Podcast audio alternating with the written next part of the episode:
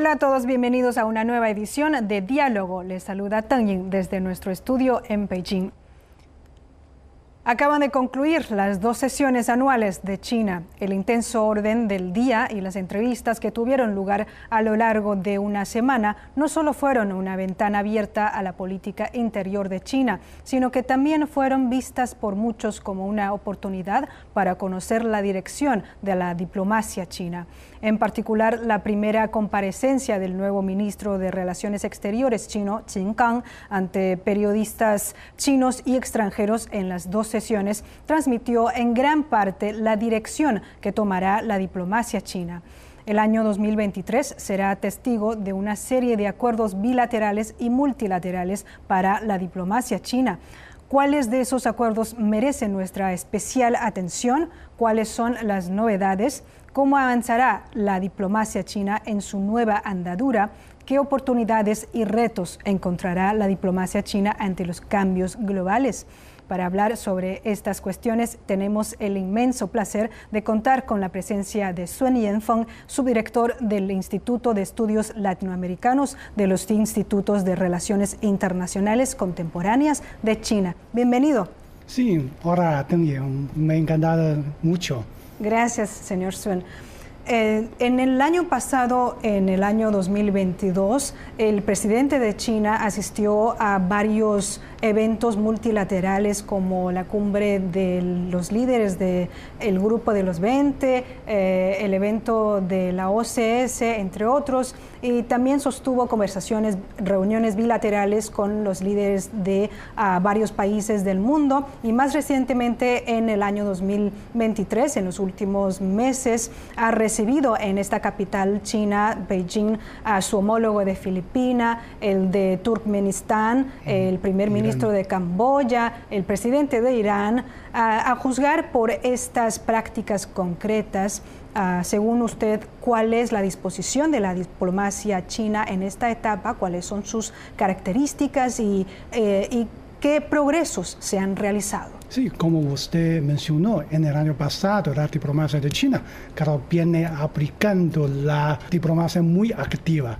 Y también es también verificó o ya demostró las características de la diplomacia china. Quiere decir que viene aplicando la política independiente con la mirada para las este, cooperaciones, también con esta relación de ganancia, ganancia, quiere decir ganancias compartidas.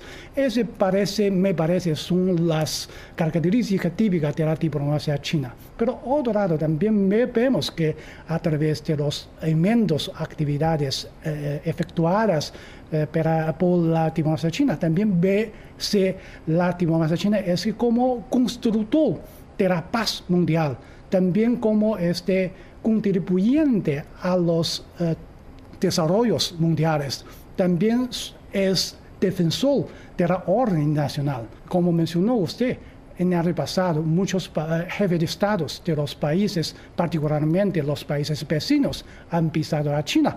No solo se han se elevado, elevado las relaciones o confianzas políticas, más importante con estos intercambios entre los jefes de estado, las eh, cooperaciones eh, pragmáticas de sobre comercio, como inversiones, como etcétera. Muchas esas cooperaciones en varios aspectos han sido eh, consolidados o intensificados. Y con la mirada para este año, año o que año que viene, también eh, podemos ver que la diplomacia china más activa, como usted mencionó, el presidente de Irán, cuando él visitó a China, también tuvo lugar un este, eh, eh, una este, negociación muy importante con sus eh, ex rival como árabe, saudí árabe, y también llegaron a consenso un acuerdo de paz con la mediación de la parte de China. Ya verificó que el papel que China juega en para resolver los problemas graves. Que decir, China es un defensor de la eh, paz del mundo y también es para promover la estabilidad del mundo. Sí, y el consejero de Estado y canciller de China, Qin Kan, eh, menciona en la eh, más reciente eh, rueda de prensa celebrado durante las dos sesiones que la diplomacia china ha presionado la tecla aceleradora y ha tocado el clarín convocatoria. Mm. ¿Cómo interpreta usted esto? Sí, esta palabra sí parece me impresionó mucho. Primero, la, presionando la tecla aceleradora pues, significa que después de este Asamblea Popular, esta edición, particularmente después del Congreso del Partido que se tuvo lugar en octubre pasado, la diplomacia china también empezó una nueva jornada. Primero que la diplomacia, quiere decir que la diplomacia de jefe de Estado también están activados. Y como usted me mencionó, muchos jefes de Estado ya han visitado a China. Y al mismo tiempo, el presidente de Estado de China, Xi Jinping, también va a empezar varias visitas afuera y para promover la paz, promover los desarrollos para todo el mundo. Y segundo, también verificó que este año China también va a organizar como eh, anfitrión, parte anfitriona varios eventos en China. Primero como este, la cumbre entre China y Asia Central. Y segundo es que tercer, tercer foro de eh, Franja de Ruta. Estos son los uh, eventos muy importantes. Un lado, mostrar la voluntad de China que quería aplicar la apertura y también la actitud inclusiva de la diplomacia china. Y más importante que, que decir que China quería trabajar conjuntamente con todos los miembros de la comunidad nacional para resolver los problemas calientes o urgentes que enfrentamos conjuntamente. Y además, también como todo el mundo sabe que China también va a promover muchas cooperaciones concretas con sus socios eh, internacionales para promover la paz mundial. Sí, y eh, por otro lado, el canciller eh, también mencionó en, la, en esa ocasión que la modernización china rompió el mito de que la modernización es equivalente a la occidentalización. según usted, según su observación, ¿qué inspiraciones eh, otros países pueden sacar de la modernización china? Sí, esta, eh, esta, estas palabras para mí son muy interesantes, como de acuerdo con o segundo de las historias, podemos ver que muchas potencias occidentales existentes y su eh, prosperidad, también su ascensión, tiene tres fuentes generalmente. Primero es, era la guerra exterior con las actividades bélicas para saquear las riquezas a los extranjeros. Segundo es que eh, era eh, colonización extranjeras. Y tercero es saqueo directamente a los extranjeros, particularmente los países en vía de desarrollo. Pero el camino chino eh, quiere decir que la eh, modernización china tiene siguiendo el camino, este modelo bien distinto. Y la eh, modernización al estilo chino, claro, tiene las características también propias. Primero, China llama muy atención a la independencia quiere decir que es de nuestro camino, nuestro eh, eh, modelo. Segundo, a través de las luchas eh, unidas, quiere decir a través de los trabajos que muy rigurosos entre por los este pueblo chino. Tercero, China está subordando o siguiendo el las, este, camino de Pacífico, quiere decir que la modernización de China sigue un camino de cooperación con otros de forma pacífica. Quiere decir que los eh, este, características o camino de modernización de China es bien distintos. Y hoy más importante, quiere decir que la modernización china podría ofrecer muchísimas oportunidades para extranjeros o para todo el mundo.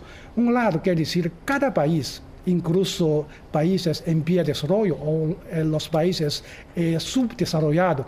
Quiere decir que los logros de China ya verificó, cada país tiene una, este, derecho y capacidad para seguir o para construir un país este, modernizado.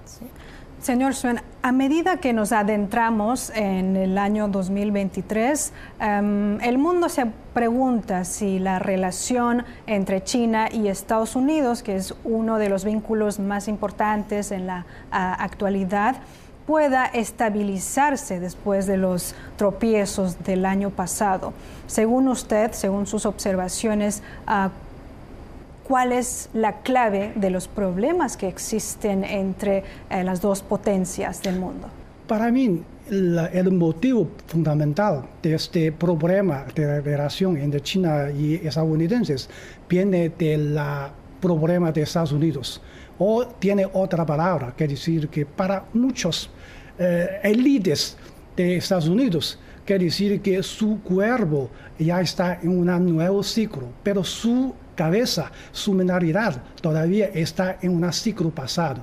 Quiere decir que en su mentalidad la idea de guerra fría o todavía tiene un hegemonismo, todavía para control su pensamiento, su lógica, su este, mente.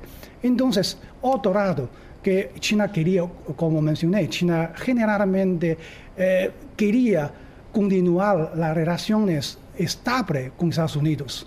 Y como yo sé que eh, en los últimos 40 años entre Estados Unidos ya tenían tenido las relaciones comerciales muy estrechas. Quiere decir que muchas empresas chinas ya han investido en Estados Unidos y al mismo tiempo muchos comercios y inversiones estadounidenses también están, están instalados en China. Quiere decir que hasta eh, hoy ya estamos eh, formando un escenario que eh, en Estados Unidos tiene muchos intereses China.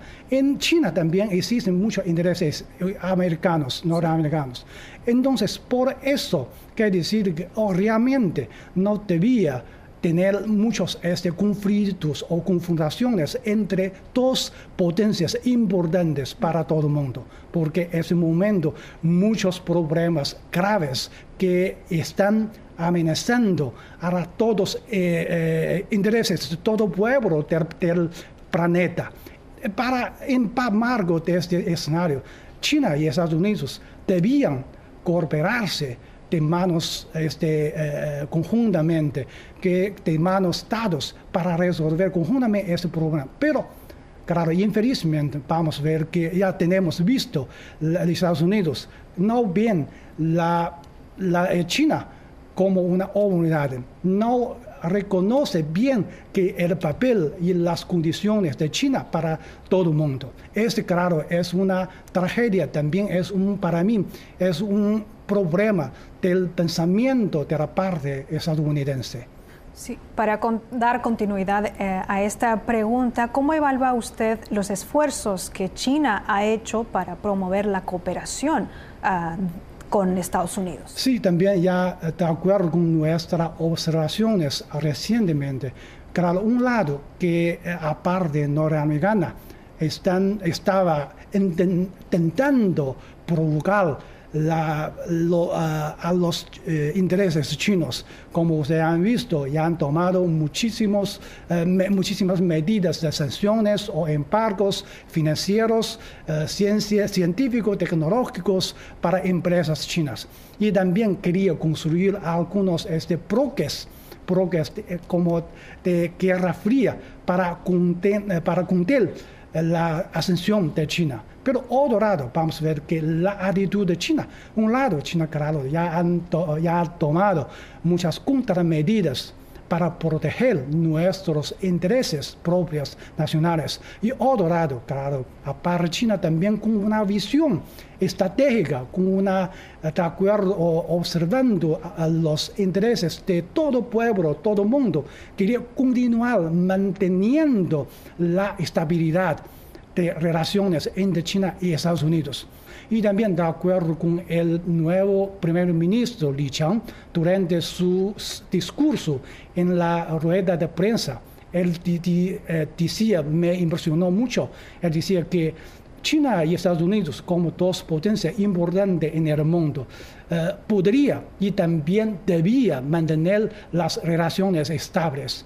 A mi juicio, es generalmente es una actitud más responsable y también más este, activa de la parte china.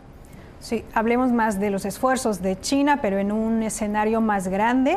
En la última década de la nueva era, el presidente de China, el presidente Xi Jinping, ha presentado varias iniciativas y propuestas, ah, como la iniciativa de la franja y la ruta, la construcción de una comunidad de futuro compartido, la iniciativa para el desarrollo global, la iniciativa para la seguridad global, entre otros, ah, que son ah, todas muy bien acogidas por la comunidad internacional. Según usted, ¿qué papel ha jugado China ah, en mejorar la gobernanza global? China estaba o viene subordando la este, eh, eh, mejoramiento de gobernanza global. Primero, como usted mencionó, China ya lanzó muchísimas iniciativas con la mirada para resolver los problemas en común para todo pueblo en el, en el mundo. Como usted mencionó, que es de construcción de comunidad, del futuro compartido. También iniciativa para, los, eh, para el desarrollo mundial y también para seguridad mundial. Todas estas iniciativas eh, destinanse para resolver los problemas en común para todo, eh, todo el mundo, todo, todo el planeta. Y segundo, quiere decir, quiere enfatizar los trabajos o las relaciones cooperativas, cooperaciones con todos los eh, miembros del mundo, como entre China y Estados Unidos, como entre China y los países en vía de desarrollo.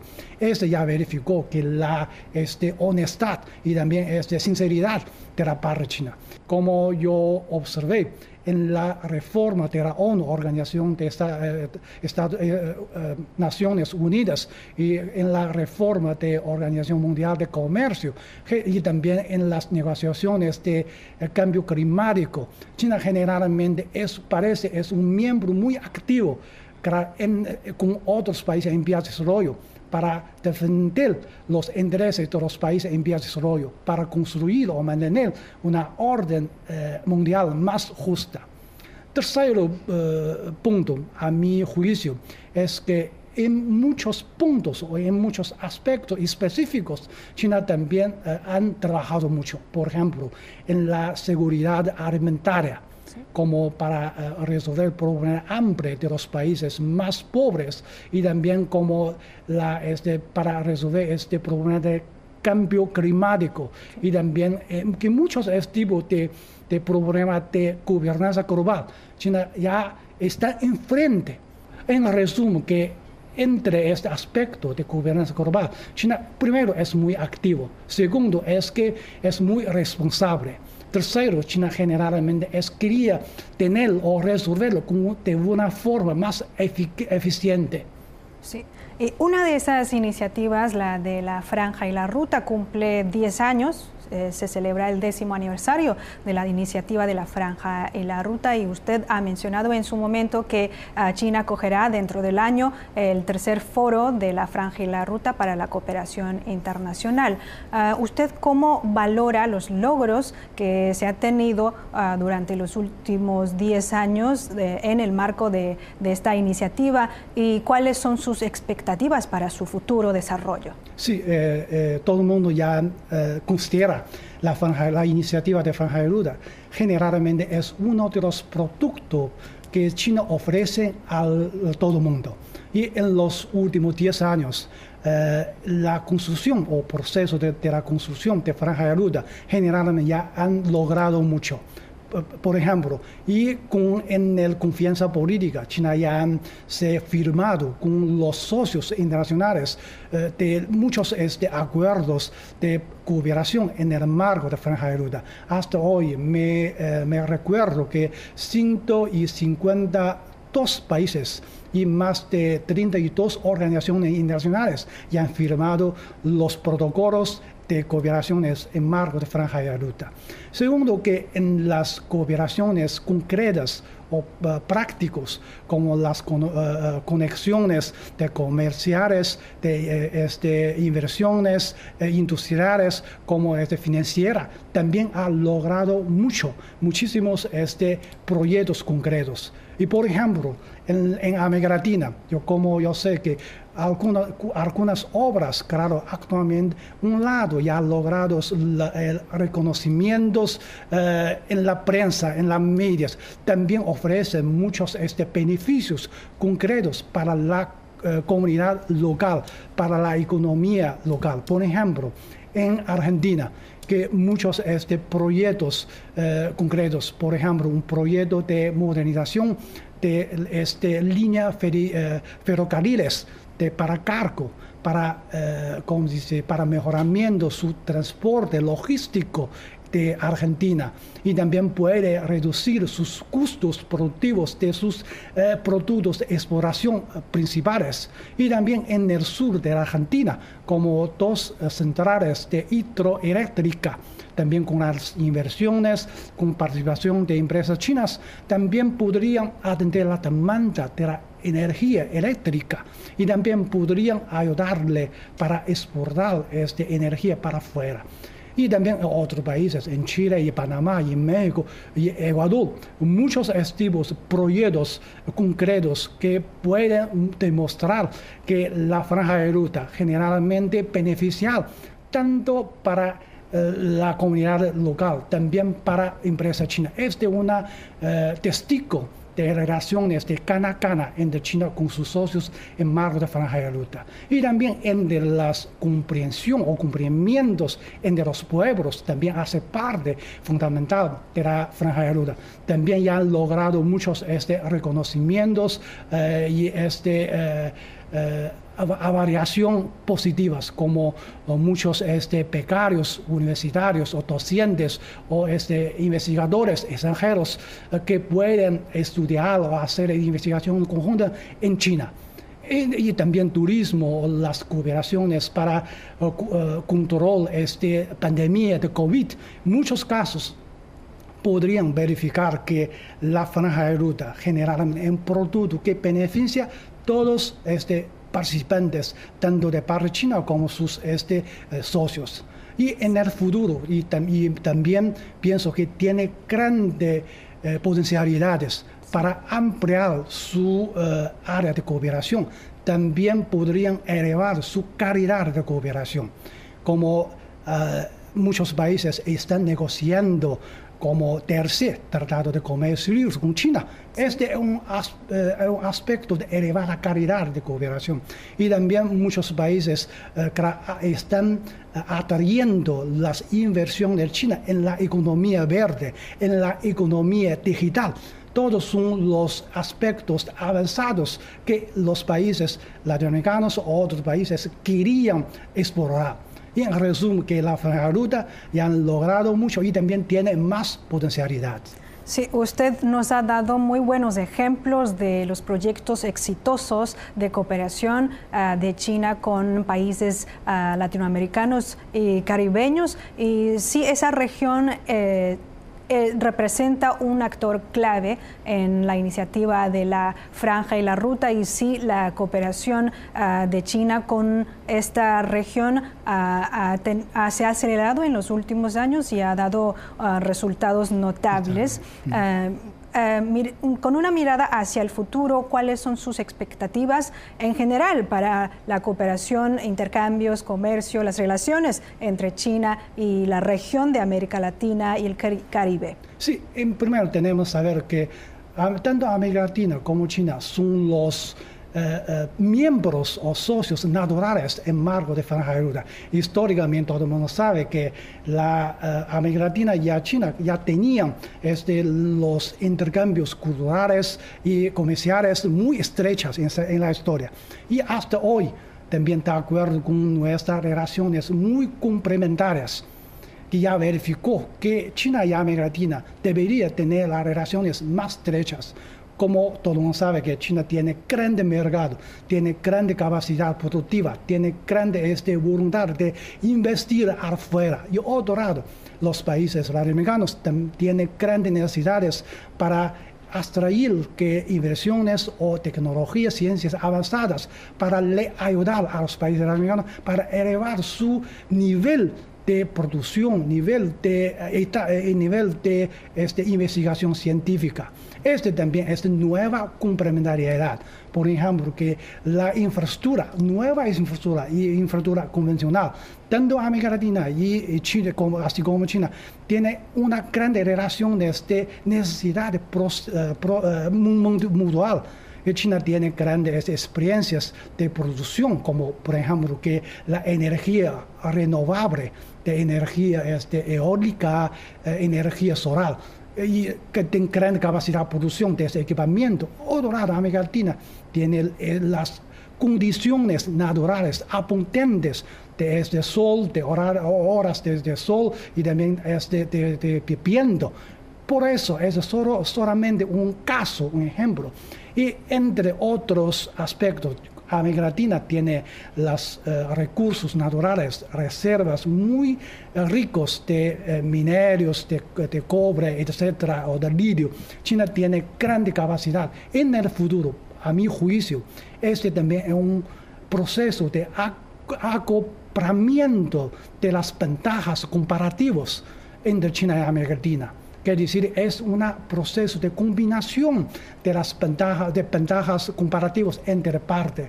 Sí, y para terminar, eh, este, en la actualidad el mundo está experimentando cambios complicados, significativos. Según usted, ¿qué nuevas oportunidades y retos traerá esto a China, a la diplomacia de China? Sí, eh, estoy muy de acuerdo con usted ha, mencionado. Actualmente todo el mundo está, está implementando en un cambio que nunca ha visto en una señoría. Quiere decir que muchas dificultades, muchos desafíos no vemos, no tenemos visto. Para enfrentar estos desafíos, dificultades, en primero, para mí que necesitan que todos los países tienen que trabajar de manos dados, trabajos juntos. China generalmente es un miembro muy activo para promover este tipo de este frente conjunto. Este que también podría eh, verificar el papel que China puede jugar en este aspecto.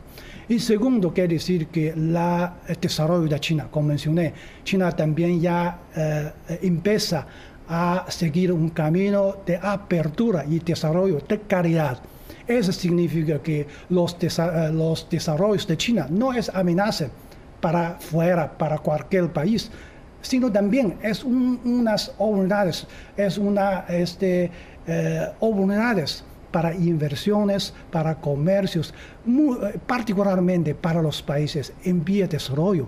Eh, China también quería ampliar más de consumo, por ejemplo, la demanda consumo interna. Eso significa que China quería importar muchos eh, productos eh, desde a partir de fuera.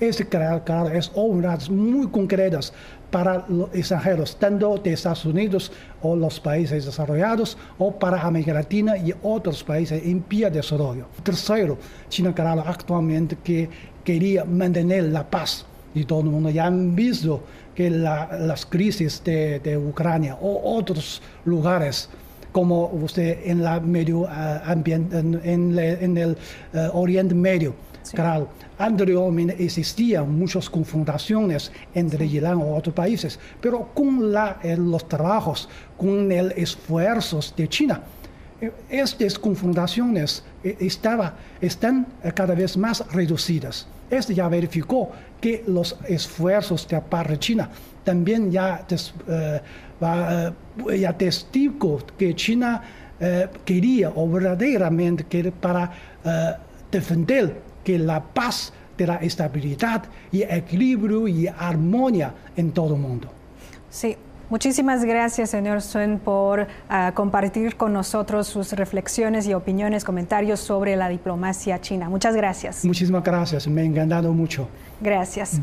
Amigos, así concluimos esta edición de Diálogo. Gracias por su sintonía. Hasta la próxima.